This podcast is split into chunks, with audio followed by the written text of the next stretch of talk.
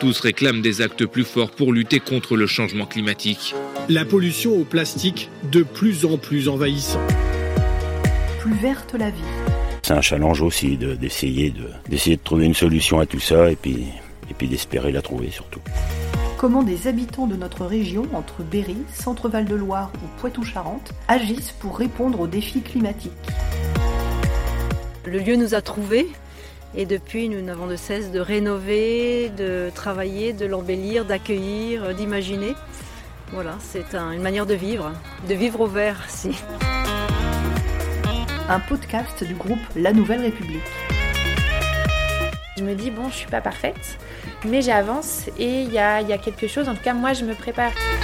Et si chacun fait un petit truc, on a quand même tous le choix de faire autrement. être résilient le plus possible. Pourquoi c'est si compliqué de bien manger Aujourd'hui, il est urgent d'agir. Circuit court, devenir des éco-citoyens.